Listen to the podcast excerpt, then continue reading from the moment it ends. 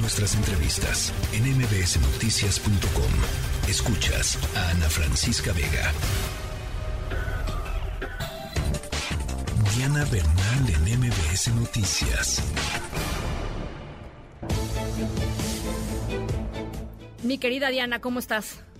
Hola, mi querida Ana Francisca, pues con el gusto de platicar contigo como cada jueves, porque fíjate que ya estamos a unos cuantos días, cinco, descontando el día de hoy, para que los que no lo hayan hecho pues puedan presentar su declaración anual ante el SAT, que ya hemos dicho que están obligados, quienes están obligados, y básicamente son los que hayan tenido ingresos de más de 400 mil pesos, pero hoy, Ana Francisca, si me permites, quería referirme a los honorarios médicos, porque realmente es una deducción muy socorrida, pues casi todo mundo, todas las personas, pues obviamente tenemos vulnerabilidades, acudimos con profesionales de la salud y lo importante es que podamos deducir estos gastos médicos, estos honorarios médicos en nuestra declaración anual.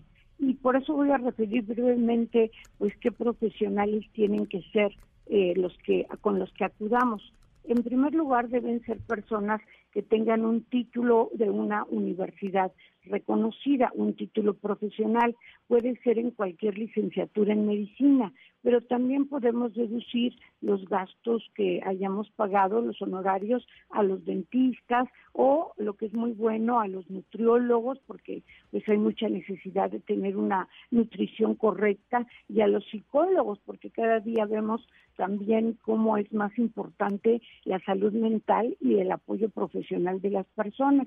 Sin embargo, para poder reducir todos estos gastos, hemos tenido que forzosamente haberlos pagado no en efectivo durante el año pasado, sino forzosamente tuvo que haber sido, aunque fueran 100, 300, 500 pesos lo que pagáramos estos profesionales, tendría que haber sido, tendríamos que haber pagado con cheque nominativo, cualquier tarjeta de débito, crédito o servicios o también con transferencia electrónica.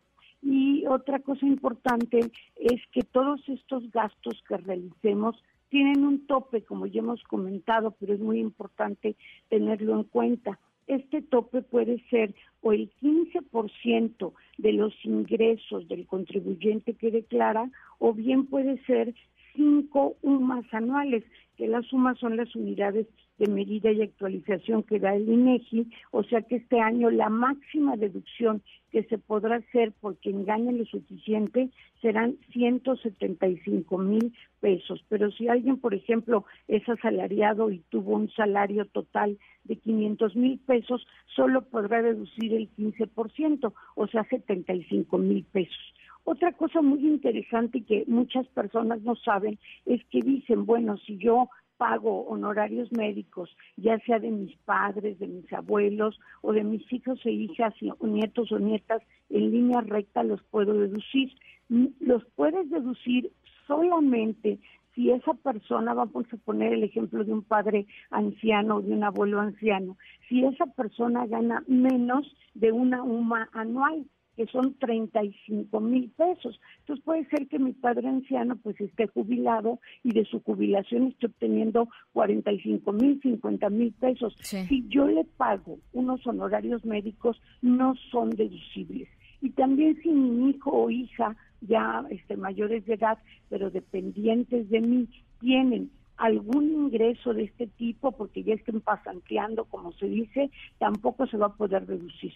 Pero aún así es muy importante que la gente acceda al municipio del SAT, vea el simulador, presente su declaración si tiene estos gastos, porque esto le puede ocasionar una devolución o saldo a favor y del cual ya estaremos platicando contigo, Ana, si me lo permite.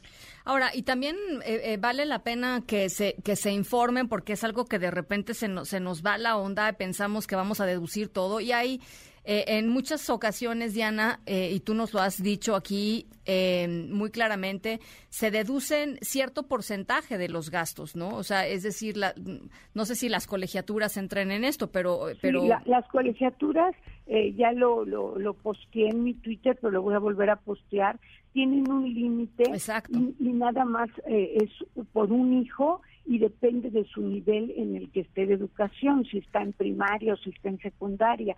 Y por ejemplo, los gastos funerarios también tienen un límite de aproximadamente 35 mil pesos. Y lo que es todo estos honorarios a médicos, enfermeras y dentistas, su tope es 15% de nuestros ingresos o 5 UMAS anuales, ya. 175 mil pesos lo que ocurra primero.